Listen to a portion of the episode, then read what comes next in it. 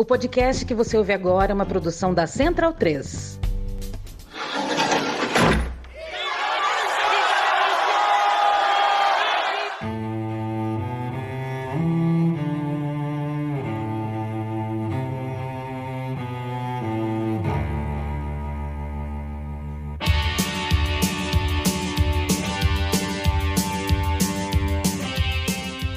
Começa agora Guilhotina, o podcast do Le Monde Diplomatique Brasil. Eu sou Luiz Brasilino e estou aqui com Bianca Pio. Salve, gente, tudo bem? Bom, no episódio de hoje a gente recebe a economista Juliane Furno. Oi, Juliane, tudo bem? Oi, Luiz. Oi, Bianca. Tudo bem? Espero que vocês estejam bem também. Prazer conversar com vocês. Prazer é todo nosso, Juliane. Seja bem-vinda aqui ao nosso episódio 188 do Guilhotina. Mestre e doutora em Desenvolvimento Econômico pela Unicamp, Juliane é economista-chefe do Centro de Estudos de Economia do Instituto para a Reforma das Relações entre Estado e Empresa, o IRI. Ela é autora da publicação Um Projeto para o Brasil, Diagnóstico e Saídas para a Economia Brasileira, que foi lançado em setembro deste ano pelo Instituto. Juliane, a gente queria começar te perguntando justamente como é que surgiu a ideia dessa publicação, né? Qual foi o objetivo e como tem sido a recepção das propostas que você expõe ali na publicação? Bom, primeiro eu acho importante situar o que é o IRI para entender como surgiu esse desafio de pensar não só diagnósticos, mas também propostas para a saída da crise brasileira. O IRI é um instituto de pesquisa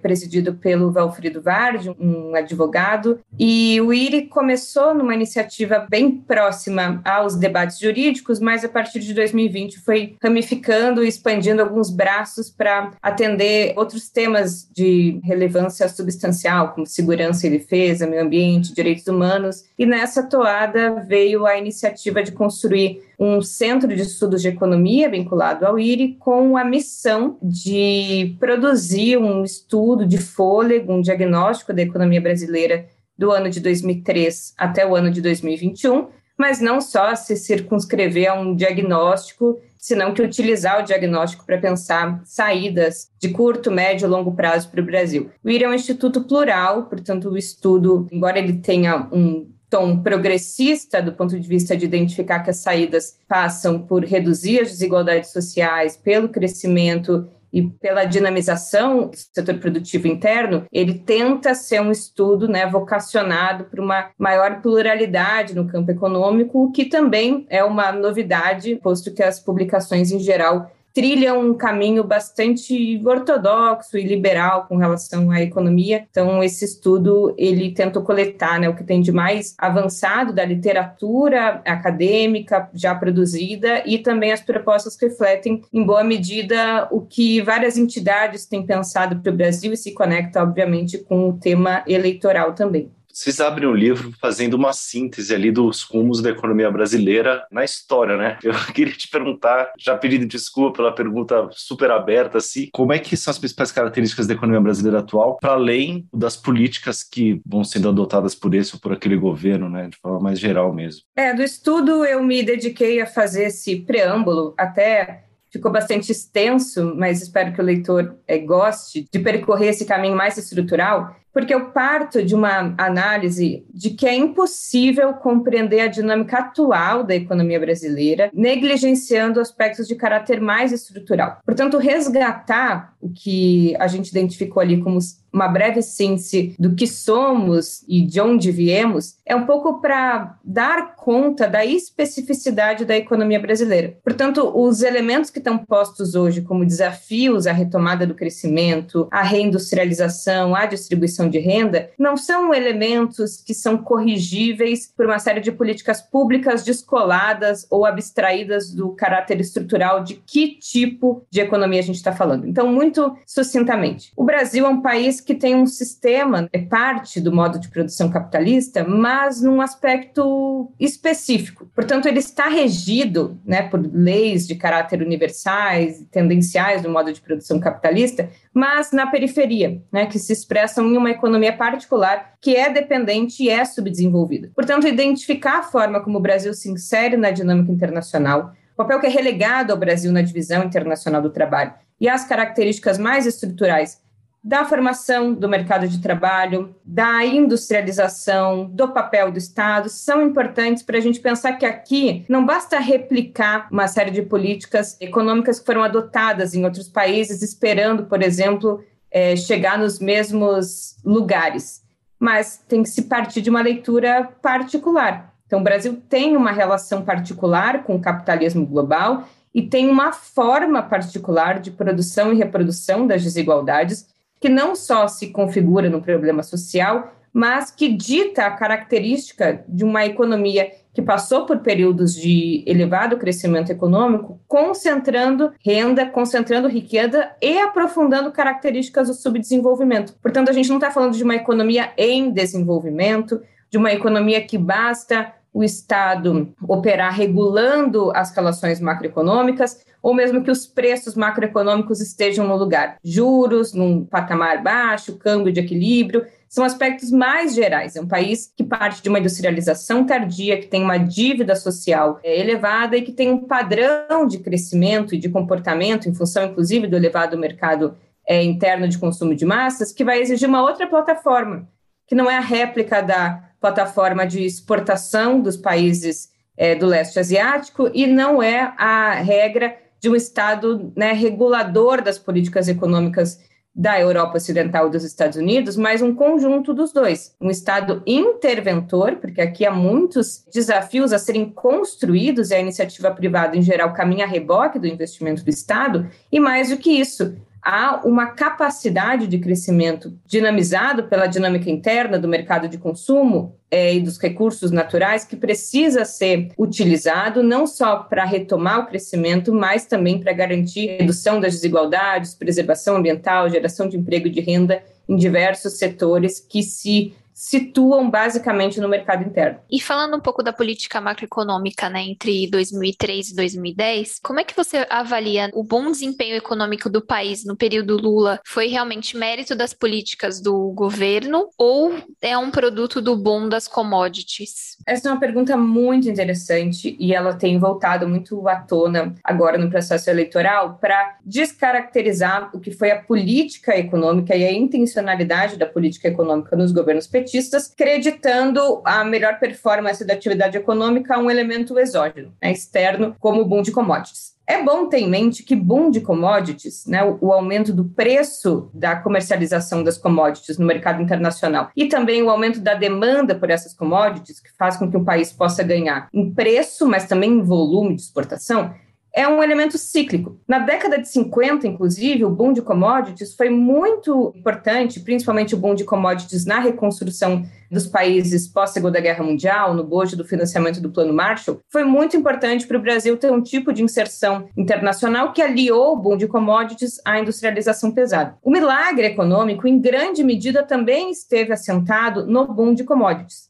Mas na década de 90, especialmente entre 98 e 99, também houve um boom de commodities. E esses resultados não foram satisfatórios em termos de geração de produto, de redução das desigualdades, de geração de emprego. Hoje, a gente também vive um boom de commodities, tanto em preço quanto em volume em função da desorganização das cadeias de suprimento global e a retomada desigual dos países da pandemia, a demanda é muito maior por commodities e o preço aumentou substancialmente, como é o fato das commodities serem cotadas em bolsa de valores. Então, o setor externo, ele não é capaz por si próprio de dinamizar ou de ser o elemento que que em última instância garante que uma economia vá colher bons benefícios do boom de commodities ou não. Peguei aqui vários exemplos para mostrar que teve momentos em que o boom de commodities trouxe resultados positivos e teve momentos em que o boom de commodities foi em alguma medida perdido. O que garante que o boom de commodities seja algo central para a dinâmica econômica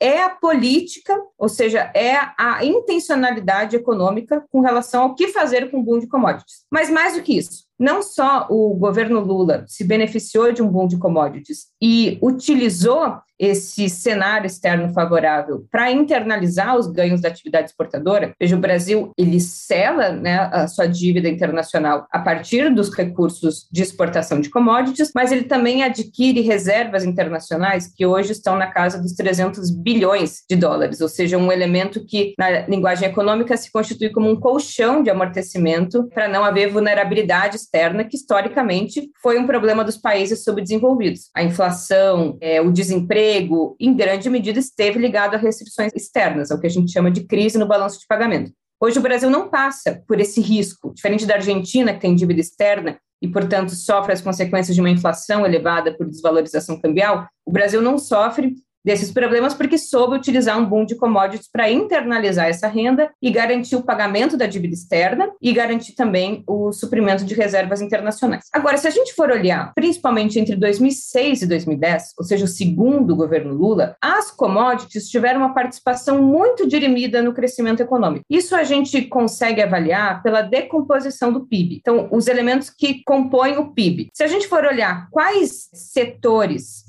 mais cresceram em termos é, proporcionais, a variação do crescimento do setor externo, dos investimentos federais, do crescimento da renda, do consumo interno, a gente vai ver que entre 2006 e 2010, o setor é, vinculado às commodities, que é as exportações, tiveram uma participação média, um aumento médio de 2,7%. Então, eles contribuíram com algo em torno de 16% do PIB. 16% do PIB jamais pode ser o elemento que é acreditado como o principal impulsionador do crescimento. As exportações não têm capacidade sozinha de dinamizar uma economia que, embora seja bastante aberta, é principalmente selada no mercado interno. Né? A gente tem uma atividade exportadora importante, mas grosso das atividades se dão no mercado interno. O que determinou ou que teve a maior variação e que mais contribuiu para o PIB entre 2006 e 2010, portanto, não foram as commodities, foi o que a gente chama de taxa de investimentos federais, que teve, diferentemente das commodities, ali em torno de 2%, um crescimento acumulado de 27%. Então, foi a intencionalidade do Estado se comportar como um Estado que, ao investir, cria, inclusive, não substituto para o setor privado, mas condições para que exista e se dinamize o setor privado. Ali no estudo vocês vão ver, tem alguns gráficos que mostram o comportamento do investimento público e o comportamento do investimento privado. Eles têm uma relação completamente correlacionada. Quando aumenta o gasto público, né, o investimento público aumenta na mesma proporção o investimento privado. Portanto, essa ideia de menos Estado e menos investimento estatal para dinamizar e abrir condição para o investimento privado é uma falácia. O investimento privado ele caminha a reboque do investimento público. E foi este investimento público, em grande medida conseguido através da política de aumento do consumo de massas, que garantiu um crescimento mais sustentado e maior da economia brasileira. Porque há também, além dessa ideia de que foi o boom de commodities que garantiu a performance da economia brasileira, há também uma análise, na minha avaliação, até um pouco elitista e preconceituosa, de que o, o governo Lula ele teria se concentrado no aumento do consumo de massas. Em primeiro lugar, isso é muito importante, ele não pode ser de forma nenhuma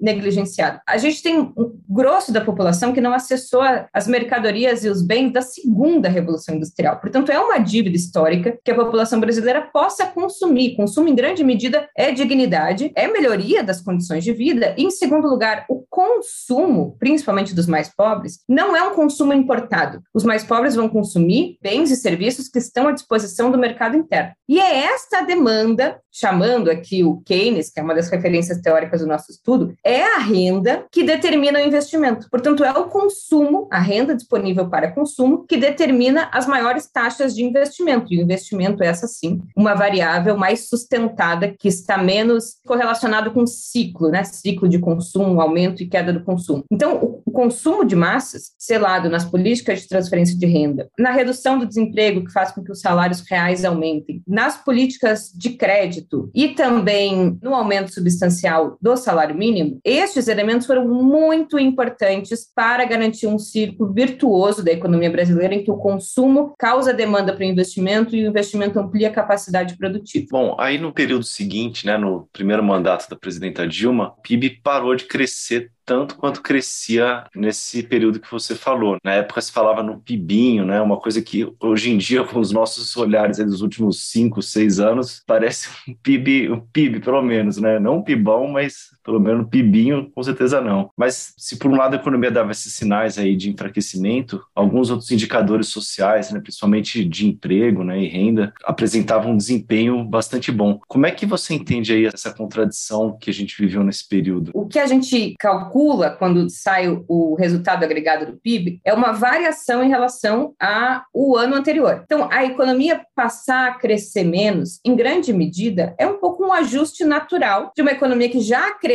bastante, portanto, tem um estoque nominal do seu PIB bastante elevado e passa a ter variações menores de crescimento ao longo do tempo, principalmente quando o ciclo de consumo passa a entrar numa espiral de normalidade. Se você passa de uma situação em que o consumo é muito baixo para uma situação em que o consumo aumenta 10%, o impacto disso no crescimento vai ser muito mais expressivo do que nos anos seguintes que o consumo passar a crescer só 5%. Mas não quer dizer que ele está crescendo muito menos, quer dizer que ele está crescendo agora num ritmo normal e que antes era um consumo bastante dirimido. Tem outros elementos aqui também que explicam o PIB menor. Em grande medida, a reversão do ciclo internacional de commodities, sim, porque exportações é um dos elementos importantes do PIB, embora não é o, resultado prioritário do PIB, ele, ele, concorre aí com em torno de 16, 17% do PIB. E também um outro elemento que, por um lado, era um elemento positivo. Veja, a gente tenta fazer nesse estudo também um olhar mais dialético e, e que identifica as suas contradições. Veja, a renda estava crescendo muito no Brasil. Os trabalhadores estavam empregados, o salário mínimo crescendo anualmente, né, com crescimento real, fazia uma pressão sobre os salários médios. A taxa de câmbio estava bastante valorizada, portanto ficava mais barato consumir produtos importados. E esse aumento do consumo, aliado a uma estrutura produtiva que não soergueu da mesma forma, portanto, as pessoas tinham mais renda disponível. Mas a retomada da industrialização foi muito baixa. Tinha diversos gargalos para retomar a capacidade da economia brasileira ofertar a quantidade de bens que eram demandados pela população. Então, em alguma medida, esse aumento do consumo, ele era vazado para o exterior. Esse era um problema, é uma contradição, precisa ser solucionado. Mas é uma contradição por um motivo bom. A renda aumenta. A renda aumenta, o mercado interno não consegue ofertar aquelas mercadorias, as pessoas, portanto, importa. O PIB ele, né, pela ótica da demanda, ele é o somatório do gasto do governo, mais o consumo das famílias, mais o investimento público e privado e a, a relação ou a subtração das exportações menos as importações. Se as importações crescem muito, portanto, o PIB tende a cair, porque você precisa descontar as exportações. As exportações não crescem, as importações crescem muito, acaba dando um efeito negativo. Mas veja, por um motivo que era preciso ajustar, então, a capacidade capacidade de oferta. O que os governos Lula fizeram foi resolver os problemas econômicos pelo lado da demanda, ou seja, garantir que as pessoas pudessem voltar a demandar bens e serviços. Salário, crédito, políticas de transferência de renda, o que é muito importante. Acontece que o governo Dilma pegou um desafio diferente, que era o desafio de tudo bem, a questão da demanda está solucionada, agora vamos precisar atuar sobre a oferta.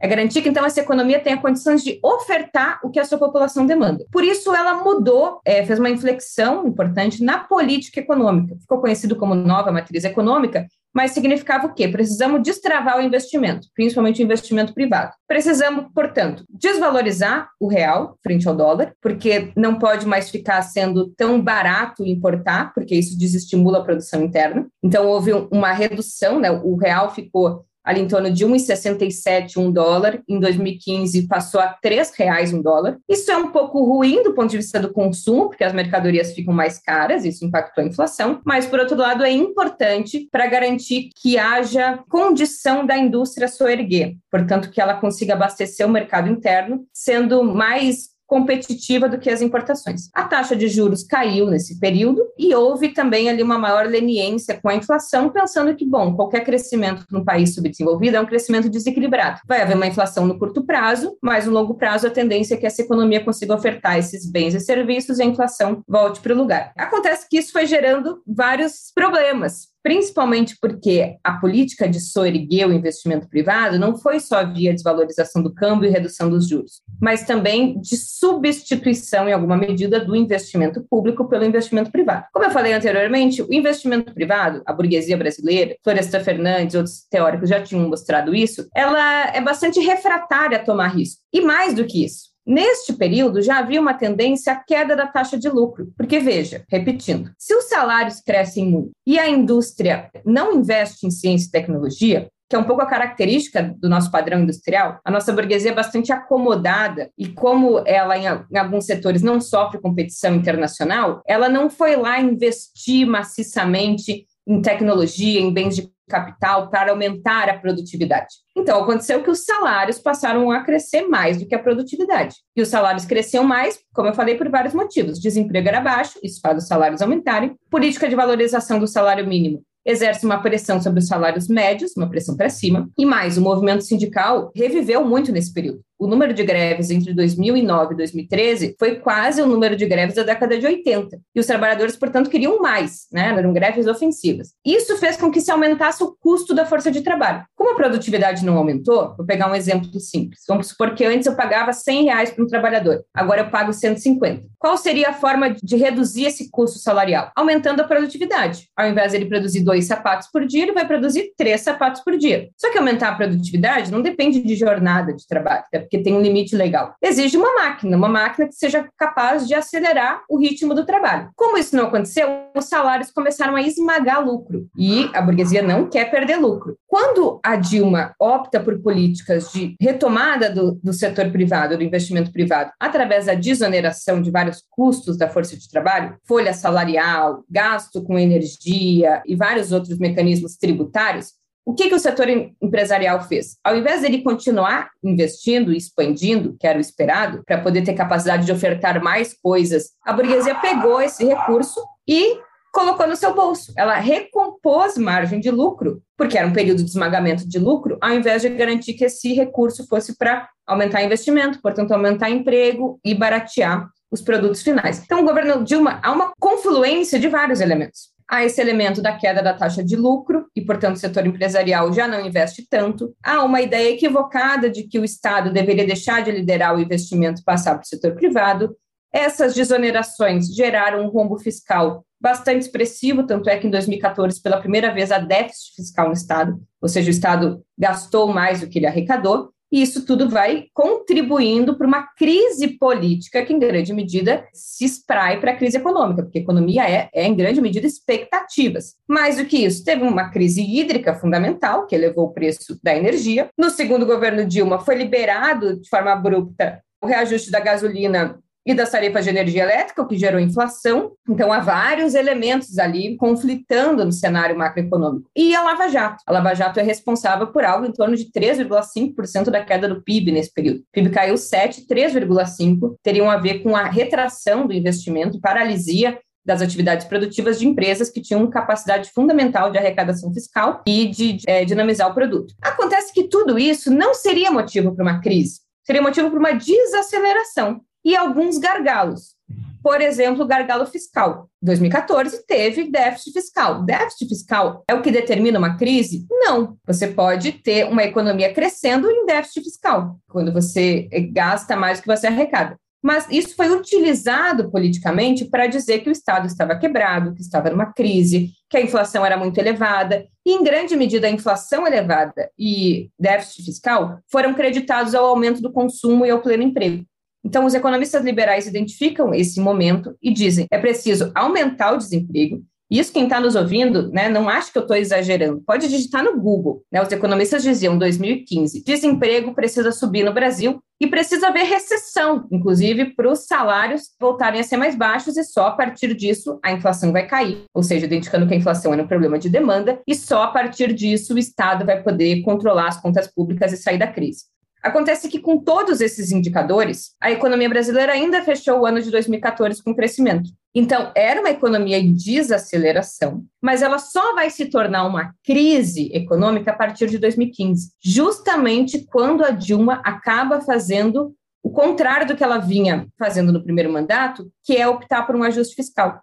Ou seja, a pressão foi tão grande que ela foi coagida a aceitar que já existia uma crise, quando em 2014 ainda tinha crescimento positivo do PIB, existia pleno emprego e existia aumento do consumo, foi então levada a acreditar que naquele momento já se desenvolvia uma crise e que essa crise tinha um motivo principal, que era o motivo fiscal. Portanto era preciso cortar gastos. Só que se vocês olharem, isso eu trago no estudo, no tópico destinado a explicações sobre a crise, os gastos públicos já vinham desacelerando. Portanto, não foi o aumento dos gastos públicos que levou nem ao desequilíbrio fiscal, muito menos à crise, mas foi a queda da receita. Em grande medida, a queda da, da receita é agravada quando você tem austeridade fiscal. Então, o que garantiu, o que determinou que uma economia em desaceleração virasse uma economia em recessão foi, em grande medida, a política de austeridade fiscal que era pregoada pelos liberais. Aumento do desemprego, faz cair o PIB e controla os gastos públicos. Então, queria te perguntar agora sobre os governos Temer e Bolsonaro, né? A política econômica que aprofundou isso que você falou, que, veio a dar na crise, o arroxo fiscal e tal. O Temer assumiu prometendo construir ali o que ele chamava da ponte para o futuro. Quais que foram as principais medidas adotadas aí dentro desse programa? Aí já te perguntar se essas medidas elas tiveram sequência no governo Bolsonaro. E, na verdade, eu queria saber como é que você explica o fato delas não terem atingido os objetivos alegados ali, né? De recuperar o crescimento, a confiança do investidor, essas coisas. É, é um erro de diagnóstico, em primeiro lugar. Por isso, fazer um bom diagnóstico é de uma precisão substantiva. Veja, a primeira política adotada né, pela ponte, na ponte para o futuro, operada pelo governo Temer, foi a política do teto de gastos. O teto de gastos, ele não só é um remédio amargo e ineficiente, quanto ele tem efeitos colaterais muito expressivos. Vou tentar dar um exemplo. É como se o teto de gastos fosse uma cloroquina. O paciente chega lá com Covid e aplicam cloroquina para ele. Ele não só não vai se recuperar da Covid, quanto ele, provavelmente, se for cardíaco, principalmente, vai ter problemas sérios, pode até levar à morte. O teto de gastos, ele partia do diagnóstico de que o problema da economia brasileira era excesso de gastos. Mas não era excesso de gastos. Como eu falei, o gasto, a variação do gasto vinha é, sendo reduzida. Os gastos públicos, eles sempre aumentaram, mas eles passaram a aumentar até 2015 numa velocidade muito menor do que aumentava nos governos Lula. Portanto, os gastos já estavam, em grande medida, passando por uma redução da variação do seu crescimento. Em 2016, ainda, né, em parte sob o governo Dilma, os gastos não só passaram a ter uma variação menor, quanto foram negativos em termos reais. Ou seja, se gastou em 2016 menos do que se gastou em 2015. Isso não tinha acontecido ainda desde o governo de Fernando Henrique. Portanto, o problema não era gasto, porque o gasto vinha desacelerando e teve, inclusive, redução real absoluta de 2016 para 2015. Mas o teto de gastos foi uma política para conter gastos. Acontece que numa economia capitalista, o gasto de um, ele é a receita do outro, né? Um princípio básico que você aprende no primeiro semestre na disciplina de contabilidade social. Portanto, se o governo corta gastos e corta gastos em políticas de transferência de renda, que são destinadas àquele setor que a gente caracteriza como o setor que tem maior propensão marginal a consumir, né? se você faz uma política de distribuição de 10 reais para uma família pobre, essa família pobre vai consumir os 10 reais. Então, a propensão marginal a consumir dela é muito mais elevada que 10 reais para uma pessoa rica que vai pegar pelo menos nove reais e vai investir. Portanto, vai colocar no setor financeiro e vai disponibilizar no máximo um real para a dinâmica interna. Então, quando você corta esse gasto, você corta a receita. Porque essa pessoa que não recebeu o Bolsa Família, que foi descadastrada do programa, ou benefício de prestação continuada, ou principalmente Outras políticas, como a merenda escolar, é, o programa de aquisição de alimentos, o Brasil Carinhoso, que eu mostro no estudo, que tiveram redução substancial do seu volume de recursos, isso significa menos recurso à disposição para as pessoas consumirem ou para o Estado contratar pessoas para trabalhar nesses programas. Se a pessoa não tem dinheiro para consumir, ela não compra o pão, ou ela compra um pão a menos. Se a pessoa não está empregada, ela vai, em vez de é, uma vez por mês na manicure, ela vai uma vez a cada dois meses. Portanto, a manicure não recebe e o padeiro não recebe, ou recebem menos. Se eles recebem menos, eles não ampliam o seu negócio, inclusive podem demitir trabalhadores. Então, há uma espiral recessiva. Quando você corta gastos, você tende a aprofundar o ciclo recessivo. Mas mais do que isso, como a tributação no Brasil, em grande medida, é sobre o consumo, se você corta gastos, e as pessoas não consomem, quer dizer que o Estado não arrecada. Se uma pessoa é mandada embora e ela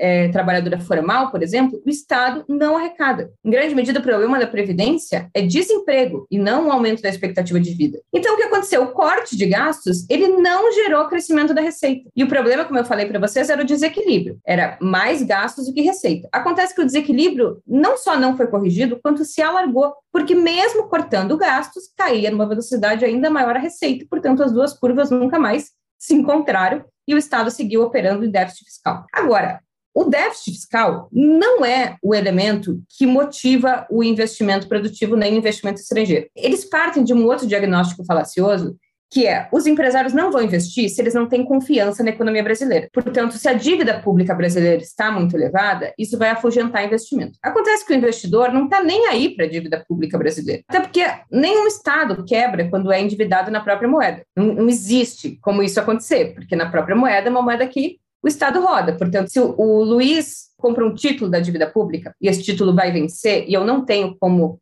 pagar o Luiz, eu simplesmente vou lançar um outro papel que a Bianca vai comprar e com esse dinheiro eu vou pagar o Luiz. E não existe como o Luiz não ser pago, porque o Estado sempre pode lançar títulos e sempre tem compradores, porque, pelo mesmo motivo que o Luiz vai receber, o Estado é o investimento mais seguro do mundo. Os investidores são preocupados com a capacidade de pagamento dos seus passivos em moeda estrangeira. Então, é isso que preocupa eles. E isso o Brasil tinha condição de assegurar pelo volume crescente das reservas internacionais. Portanto, o que motiva os empresários a investir ou não não tem nada a ver com dívida pública, tem a ver com expectativa de demanda. O empresário vai investir, vai criar uma padaria nova se ele tem expectativa de que os pães que ele produz vão ser vendidos. Não se a dívida pública do Estado é solvente ou não é solvente. Por isso, o teto de gastos nunca conseguiu retomar a confiança na economia brasileira, porque não é isso que garante a retomada do investimento. Posteriormente a isso, foram aplicadas diversas outras políticas, como a perseguição de uma inflação baixa, desconsiderando seu motivo. Veja, a inflação estava um pouco elevada no governo Dilma, eu falei, em grande medida pelos custos, então choque cambial, choque de energia elétrica e choque de preço de derivados mas também a inflação estava mais elevada porque havia algo que puxava a média da inflação para cima, que era a inflação de serviços. Lembra do pessoal na Paulista dizendo Dilma quer uma empregada doméstica de volta? E isso é a inflação de serviços. É quando as pessoas que prestam serviços passam a cobrar mais caro pelo seu serviço. A inflação de serviço é basicamente salário, porque o serviço é o salário de quem, né, a remuneração de quem presta o serviço. Acontece que quem presta serviço no Brasil, em geral, são os mais pobres. E quem consome serviço, em geral, é a classe média. Ou seja, era uma inflação que, em alguma medida, redistribuía a renda. Tirava a renda da classe média alta e transferia a renda para o pedreiro, para a manicure, para o encanador, para a empregada doméstica. Acontece que a classe média brasileira não quer que a empregada doméstica custe a mesma coisa que custa, às vezes, ela jantar fora, porque ela acha que a empregada doméstica não, não precisa receber o suficiente, não tem qualificação, qualquer outra coisa que valha. Quando o governo Temer resolve perseguir a redução da meta de inflação, não era nem que a inflação devia voltar para a meta dos 6%, ela devia ser reduzida. Ele está dizendo que ele vai fazer de tudo para essa empregada doméstica ter perda do seu poder de compra. Como é que ele fez isso? Aumentando os juros e elevando o desemprego se eleva o desemprego, mais gente oferta trabalho doméstico, mais gente ofertando trabalho doméstico, o preço do trabalho doméstico tende a cair. E a inflação, de fato, ficou lá em torno dos 3%. E aí eu nunca vou esquecer daquela mensagem lá é, apregoada na Globo News dizendo que desemprego e recessão derrubam a inflação e devolvem poder de compra para os brasileiros. É verdade, a recessão e desemprego, elas derrubam a inflação. Só que por um motivo ruim, o motivo das pessoas não estarem consumindo. O governo Temer, então, mais do, do, que esse ajuste dramático no mercado de trabalho e o teto de gastos, que também empobrece mais a população, porque diminui a quantidade de serviços públicos à disposição e faz com que esses serviços precisem ser comprados na iniciativa privada, foi aprovada mais uma reforma importante, que foi a reforma trabalhista, que em grande medida também contribuiu para o aumento das desigualdades sociais, queda da renda nominal e real dos salários, e também não gerou a sua promessa de geração de emprego pelo mesmo motivo de que o empresário não se conecta com a dívida pública para pensar em investimento, ele também não necessariamente é refém dos custos trabalhistas para gerar emprego. Porque, veja, o Brasil chegou ao pleno emprego em 2014 com a legislação trabalhista da década de 90. Então, não é a legislação trabalhista. A mesma legislação trabalhista pode gerar pleno emprego, assim como a mudança e flexibilização das leis trabalhistas pode não gerar emprego. Foi o que a gente viu até 2019. Portanto, o que gera emprego é, como eu falei, a expectativa daquele que vai produzir algo de que as mercadorias, o serviço que ele produz vão ser realizados. Se não tem demanda, se as pessoas estão empobrecidas, se as pessoas estão desempregadas, não tem motivo para o empresário investir. Há geração de estoques. E se há estoque, não é investimento, não há, não há motivo para ter investimento. Então, o governo Temer acabou com crescimento baixo, que grande parte do crescimento é consumo, é gasto público, é investimento, isso não teve, e acabou sem cumprir as promessas, principalmente de retomada do equilíbrio fiscal, aumento do emprego e redução da informalidade, justamente porque como a OIT mostrou, inclusive, o aumento do emprego não está correlacionado à legislação laboral, mas, sobretudo, com a expectativa de crescimento e de realização do valor das mercadorias. Vamos falar agora do período da pandemia de Covid-19. No primeiro ano da pandemia, o direcionamento das políticas de austeridade do governo foi interrompido de alguma maneira para dar lugar às políticas anticíclicas, né, como o auxílio emergencial, ainda que o governo tenha cortado isso, interrompido o pagamento desse benefício. Mas, na verdade, eu estou trazendo esse exemplo para te perguntar justamente sobre a importância do investimento público em momentos de crise e como ele consegue atuar nessa essa ampliação da capacidade produtiva? A pandemia, ela é a situação mais dramática da nossa geração, mas do ponto de vista da ciência econômica, ela foi bastante funcional para enterrar vários mitos. O primeiro mito era o mito de que não tinha dinheiro. Veja, a justificativa para essas reformas teto de gastos, posteriormente, já no governo Bolsonaro, reforma da Previdência e outras várias medidas, elas foram justificadas sob a consigna de que não tem dinheiro. Portanto, precisa cortar os gastos, portanto, precisa fazer reforma na Previdência, senão o velhinho lá não vai receber a aposentadoria dele, senão as pessoas não vão receber o benefício de prestação continuada, o Estado vai quebrar e qualquer outra coisa. Em 2019, final de 2019, tinha uma fila de um milhão de pessoas para se cadastrar no Bolsa Família. Veja, o Bolsa Família, ele é um programa que ele não tem limite de inscritos. Teoricamente, todas as pessoas que cumprem requisito para receber o Bolsa Família precisam receber o Bolsa Família. Mesmo assim, existia uma fila de um milhão de pessoas que queriam se cadastrar no Bolsa Família e que não eram absorvidas pelo programa. Qual era a justificativa? Não tem dinheiro.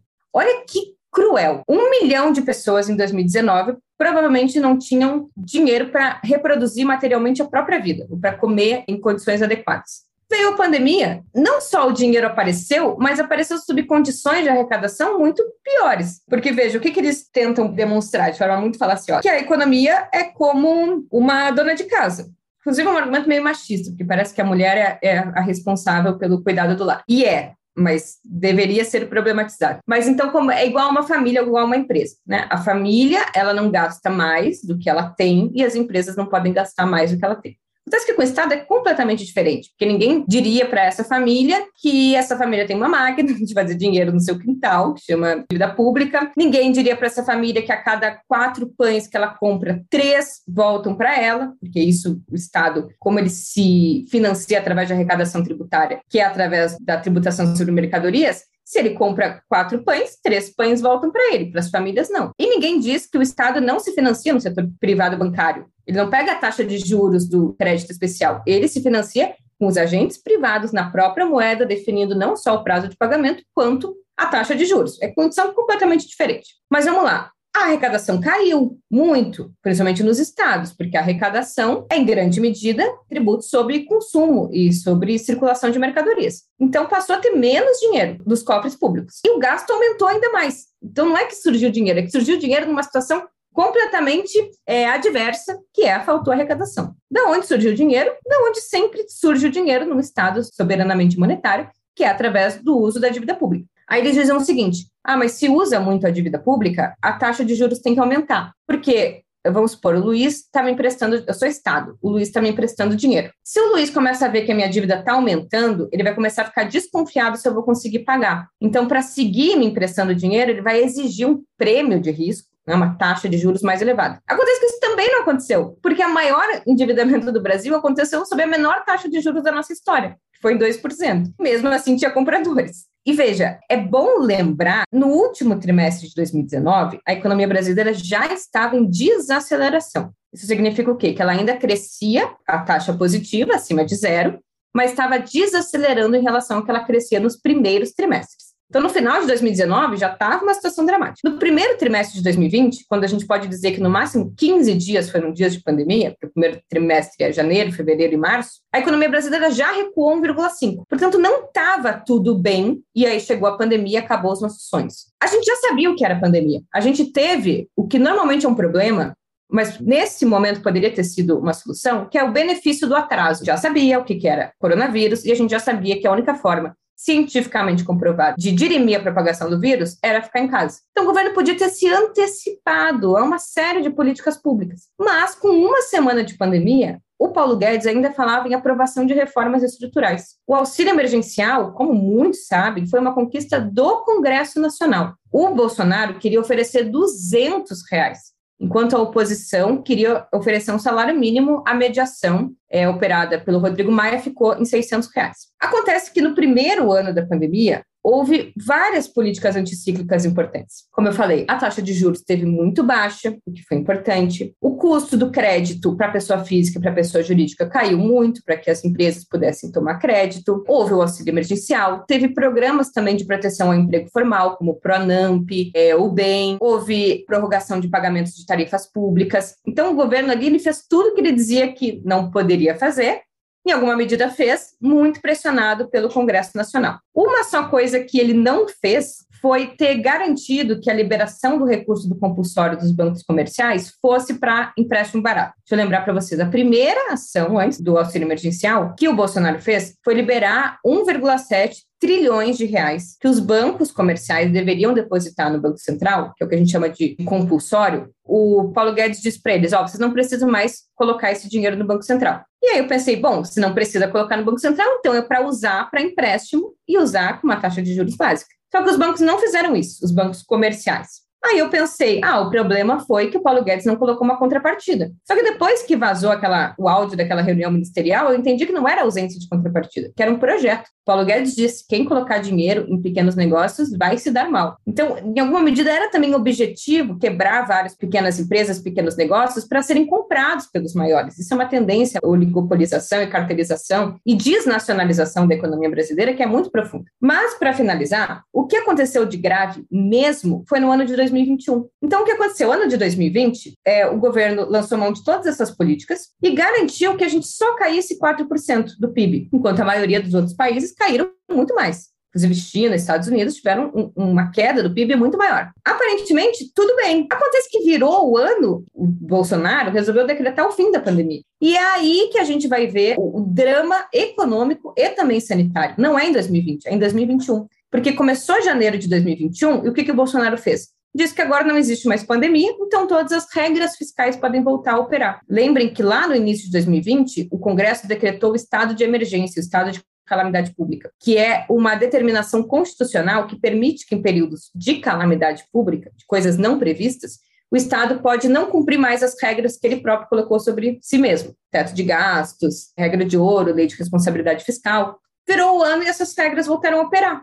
Só que não podiam ter voltado a operar, porque a calamidade pública não passou. Mais do que isso, a partir de janeiro de 2021, a taxa de juros começou a subir no Brasil. E mais do que isso, a partir de fevereiro de 2021, a inflação, que estava localizada em alimentos, passou a se disseminar para a economia brasileira como um todo. Então, é ali que o Estado lavou as mãos, que passaram a se desenvolver a quase completude dos problemas macroeconômicos. Inflação elevada, desemprego que permaneceu elevado, aumento da população em situação de violência, fim do auxílio emergencial, fim do Pronamp e fim de qualquer outra política de estímulo ao setor produtivo. E mais do que isso, como acabou todas essas coisas, as pessoas tiveram que voltar para a rua. Não só por isso, mas também impulsionadas pelo Bolsonaro, e, portanto, o número de mortes em 2021 chegou a recordes de 4 mil pessoas morrendo por dia. E estes são os efeitos mais dramáticos da economia brasileira. Os foram operados em 2021. Foi a inflação elevada, e não só uma inflação elevada como era no governo Dilma, que era uma inflação de serviços, agora uma inflação de bens. E quem consome bens são os mais pobres. Então, para os mais pobres, a situação ficou ainda pior, porque foi mais difícil se alimentar e mais difícil garantir que o salário consiga comprar as mesmas coisas que comprava antes. Existe até deflação nos serviços, mas os bens estavam com seu preço elevado. Se a gente pensar que os mais pobres prestam serviço e compram bens, aí o combo da desgraça. porque o rendimento deles está menor e o que eles consomem está maior. O desemprego, que não teve nenhuma política de geração de frentes emergenciais de trabalho, o crescimento econômico, que aí sim no Brasil foi muito baixo em 2021. Na verdade, a economia cresceu 4 e pouco por cento, mas isso significa, descontando que foi a queda de 2020, nada. A gente ficou estacionado. A gente só cresceu a capacidade produtiva que a gente perdeu anteriormente. A gente não adicionou crescimento ao produto, enquanto todos os outros países do mundo praticamente passaram a crescer substancialmente em 2021. Então, a gente fez a coisa completamente errada. Se a gente tivesse feito um lockdown de fato, coordenado as políticas públicas, talvez caído mais no ano de 2020, no ano de 2021 a gente poderia ter feito uma inflexão positiva. E a gente está pagando até hoje, porque no ano de 2022 o Brasil vai crescer menos que a média mundial, com a quarta maior inflação do mundo, a quinta maior taxa de desemprego e a terceira maior taxa de juros nominal do mundo inteiro. E para finalizar, em grande medida o problema de 2021 não foi mais a pandemia nos seus elementos externos. O que o Bolsonaro dizia? Ah, a pandemia está aí, o mundo todo está sofrendo as consequências. A inflação brasileira, em 2020, em grande medida, é resultado da crise econômica mundial. É desvalorização do real frente ao dólar e encarecimento das matérias-primas importadas. Em 2021, a inflação passa a ser uma inflação doméstica, ocasionada basicamente pelo aumento do preço dos combustíveis, aumento das tarifas de energia elétrica que causam aumento no preço dos alimentos, porque eles são transportados pelos combustíveis. E isso é de responsabilidade do Bolsonaro, porque diferentemente do Chile e de outros países que não são produtores, não refinam, não distribuem petróleo, o Brasil faz isso com a Petrobras. Mas ao ter adotado a política de paridade do preço de importação e os tarifaços de energia elétrica, contribuiu para processar uma inflação interna. E isso, somado à queda da renda, foi muito definidor para o empobrecimento da população e para a situação de hoje mais de 100 milhões de pessoas viverem em situação de insegurança alimentar. Então, foram erros muito dramáticos da política econômica, principalmente o erro de voltar em 2021 a partir dessa ideia de que não tem dinheiro. E olha que maluco, em 2021 não tinha dinheiro. Aí, às vésperas da eleição, surge o dinheiro. Por que, que o auxílio emergencial, portanto, não foi continuado no momento mais dramático da pandemia? E vai ser agora né, pago é, às vésperas das eleições. Porque o problema não é dinheiro, o problema é vontade política. O problema é teto de gastos. O problema não é econômico, o problema é político-administrativo. São as regras que o Congresso se autoimpôs para dirimir os gastos públicos falando do que pode vir a ser a partir de 2023, né? Eu queria te perguntar aí sobre como superar esse momento de crise, recuperar o crescimento, mas qual crescimento, né, também, porque a gente sabe que crescer por crescer também pode ser que não, não melhore a vida da maioria da população, né? Crescimento econômico não significa necessariamente redução das desigualdades, melhoria do bem-estar. Mas não crescer, aí sim, significa necessariamente aprofundar os problemas sociais. Então tem que crescer, mas tem que crescer pensando a forma em que esse crescimento seja motor de uma dinâmica sustentada e sustentável também de vida no planeta, levando em consideração as questões ambientais, também as questões produtivas e também as questões das desigualdades. Por exemplo, queimar a Amazônia é uma forma de ter crescimento econômico. Você mobiliza trabalhador, você mobiliza ferramenta, você mobiliza atividade econômica. Mas é um grave problema. A gente não quer crescer nessas bases. Virar uma economia agrário exportadora até o limite gera crescimento, mas não é um crescimento em que a renda é internalizada e utilizada para benefício social. Porque veja, o agronegócio no Brasil, ele é um setor que, em primeiro lugar, é muito intensivo em maquinário, pouco intensivo em trabalho, portanto, gera pouco emprego. É um setor que tem uma contribuição no que tange a imposto territorial rural ínfima.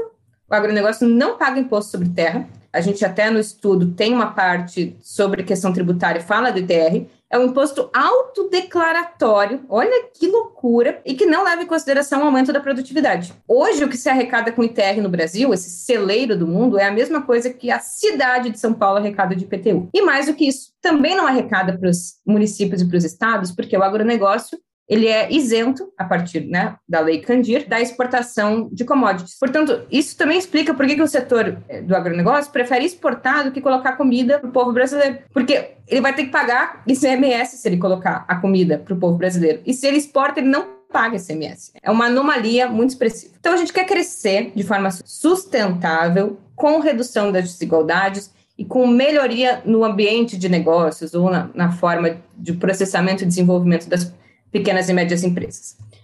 Isso vai exigir, principalmente em 2023, Estado. Veja, repito, o Estado não existe para concorrer com o setor privado, para penalizar o setor privado, para colocar um tacão de ferro sobre o setor privado. mas para contribuir para que ele se dinamize. Inclusive, essa história do capitalismo brasileiro. Se não fosse o Estado, nem capitalismo industrial a gente teria, porque aqui a burguesia foi tão a reboque que nem construir grandes empresas a burguesia foi capaz. Se não fosse o Estado, a gente hoje não teria energia, não teria petróleo, não teria estrada, não teria praticamente nada. Isso deve ser feito, em primeiro lugar, pela política fiscal, ou seja, a política monetária, que é né, basicamente ali o, o, controle da liquidez e, e o controle da taxa de juros, é uma coisa muito importante para períodos de normalidade. Né? Você garantir que a taxa de juros esteja no patamar previsível, baixo, para estimular o investimento. Mas em período de crise, os capitalistas não vão investir porque a taxa de juros agora está mais baixa. Então, o que vai motivar o crescimento econômico é principalmente a política fiscal, é os gastos públicos. Aí alguém pode me dizer, mas meu Deus, o que vai acontecer com a dívida pública? Veja, o Estado ele já está operando meio no vermelho. Agora, inclusive, saiu do vermelho. E o Bolsonaro comemora. Então, um absurdo. A economia brasileira é uma das únicas no mundo que teve superávit nesses últimos meses. Ou seja, a gente está gastando menos do que a gente arrecada. Só que as pessoas estão morrendo de fome, então por que, que a gente está se orgulhando de arrecadar mais e não gastar? O município de São Paulo está com orgulho de dizer que ele é superavitário, quanto ele cortou verba da assistência social. Gente um período em que mais as pessoas estão morando nas ruas. É, é agora que o Estado deveria ter déficit, agora. E aí, no período de normalidade econômica, quando as famílias, as empresas passarem a gastar de forma normal, aí é que o Estado vai fazer economia e vai pagar e amortecer a dívida contraída no período anterior. Então, precisa aumentar os gastos públicos, tanto porque tem espaço fiscal para isso, quanto porque. Aí vou explicar uma coisa que pode parecer difícil, mas é fácil. E pode parecer contraintuitivo, na verdade. Quando você aumenta os gastos públicos, mesmo fazendo isso de forma deficitária, ou seja, utilizando a dívida pública, você pode fazer com que a dívida pública caia em vez de aumentar. Nossa, parece, pergunte-me como. Veja, é, vamos supor que a nossa dívida é 100. Aí eu aumento a minha dívida para 150. A dívida aumentou em termos reais. Era 100, agora é 150. Mas a gente não fala quanto é a dívida pública brasileira. Até porque isso, assim, em termos de trilhões, pouco importa. A gente fala quanto ela é, o percentual dela em relação ao PIB. Se eu aumento de 100 para 150 minha dívida, mas se isso impacta mais no PIB, se o PIB que era 200 agora passa a ser 250, a dívida pública cai. Então, você pode reduzir a dívida pública aumentando gastos, desde que esses gastos tenham um efeito multiplicador substantivo de tal forma que o denominador dessa conta se amplie. E o PIB, 65% do PIB, é consumo. Portanto, se você tem políticas de estímulo à transferência de renda, ao consumo, você aumenta o PIB e faz com que a dívida caia, mesmo numa situação de aumento é, real dos gastos. Então, é preciso uma estratégia de uso da política fiscal com planejamento. É uma coisa que eu diria planejamento, mas diria até plano. É uma coisa que saiu do vocabulário dos economistas.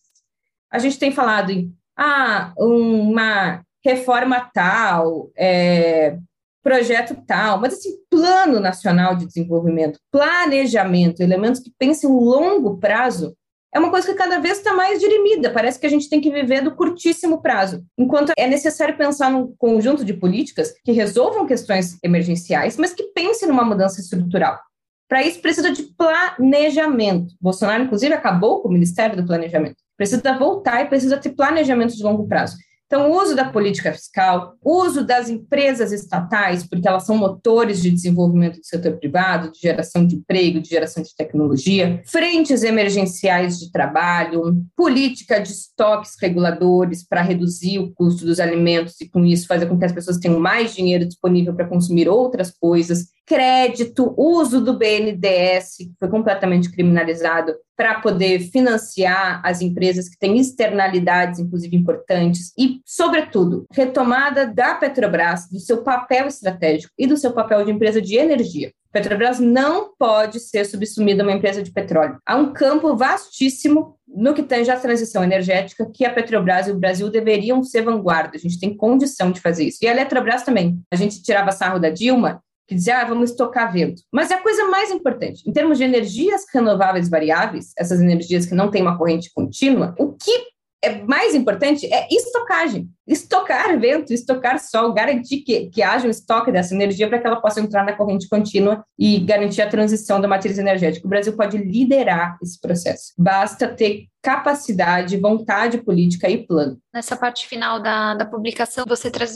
diversas propostas. E aí eu queria que você explicasse uma delas que você menciona, o Sistema Único de Trabalho. O que seria isso e como funcionaria? A parte sobre o mercado de trabalho eu acho que está bastante interessante. Essa é uma proposta que o NAP, que é o Núcleo de Acompanhamento das Políticas Públicas do PT, é, sobre trabalho, já tem falado muito, que é a criação de um sistema único de trabalho. Né? O mais importante nesse sentido é garantir que essa seja uma política universal, como era o SUS, ou seja, uma política do Estado para todos os cidadãos. É o Estado se envolver num sistema de geração, intermediação de mão de obra e consolidação de direitos trabalhistas como elementos universais. Hoje a gente tem um problema, tenho pensado muito sobre isso, que é o seguinte: a carteira de trabalho, ela cada vez mais é um, um elemento residual. Ninguém mais tem. Talvez a luta pela carteira de trabalho, a volta da carteira de trabalho, nem seja mais tão possível. Claro que quanto mais aumenta o emprego formal, melhor. Mas assim, no mercado de trabalho que 30% tem carteira de trabalho, talvez seja mais frutífero a gente pensar em formas de universalizar os direitos da carteira de trabalho do que a carteira de trabalho. Então, o Sistema Único de Trabalho, ele também diz respeito ao fato de desvincular da carteira de trabalho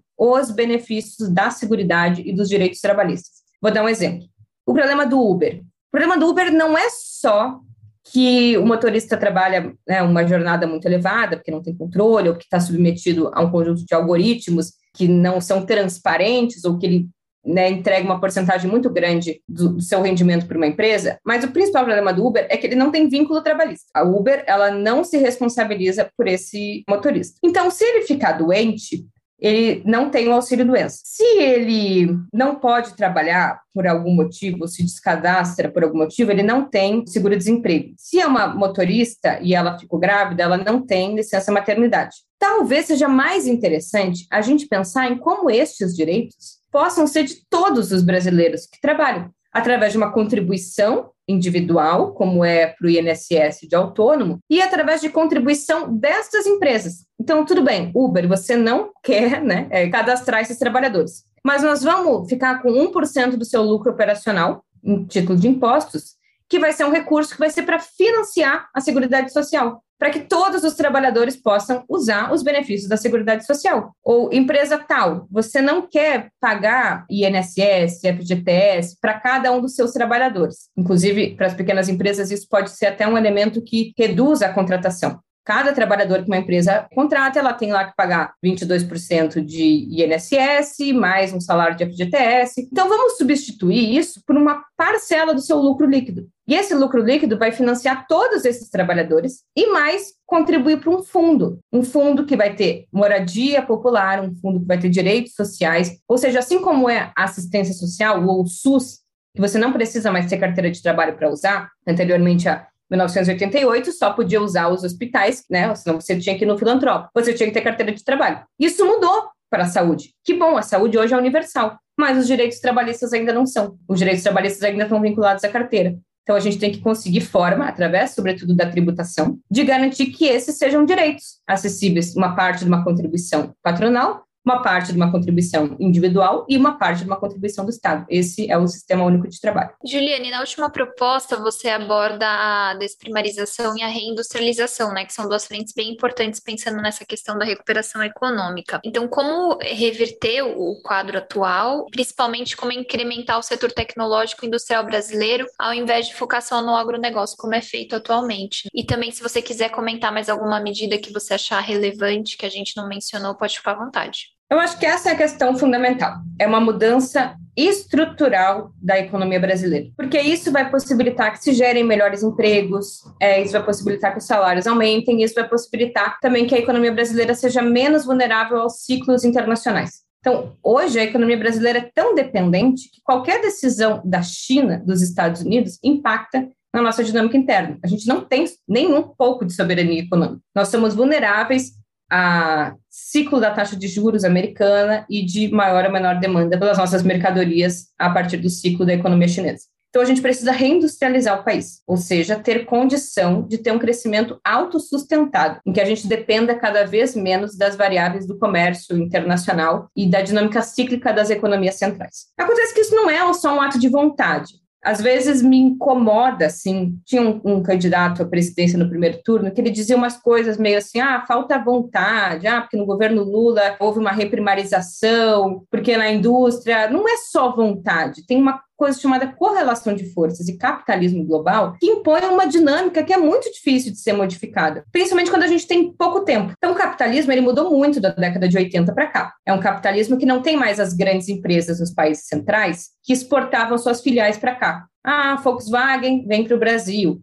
empresa tal vem para o Brasil. Hoje são cadeias globais de valor. Cada país se especializa numa parte da produção. E normalmente os países periféricos e subdesenvolvidos se especializam nas partes baixas, né, que têm uma, o menor valor adicionado, portanto, que adicionam menos valor. Geralmente a montagem e a exportação. Portanto, modificar isso exige elementos de caráter muito mais estrutural. Você não, não retoma a sua indústria a partir só do câmbio no lugar, ou de uma política bem acertada. Inclusive, todos os países, principalmente da Europa Ocidental e Estados Unidos, estão sob o dilema da reindustrialização. A reindustrialização no Brasil não vai poder se dar sob concorrência de salário. Estou bastante convencida disso. Porque não existe condição do Brasil competir, principalmente com os países do leste asiático, que tem uma produtividade enorme. Inclusive, hoje, eles têm salários reais maiores do que os nossos. E mesmo assim, as mercadorias são muito competitivas porque a produtividade é muito elevada. Então, não dá para a gente ficar reduzindo o custo da força de trabalho para transformar uma mercadoria mais barata para tentar competir no mercado internacional. Isso não vai acontecer.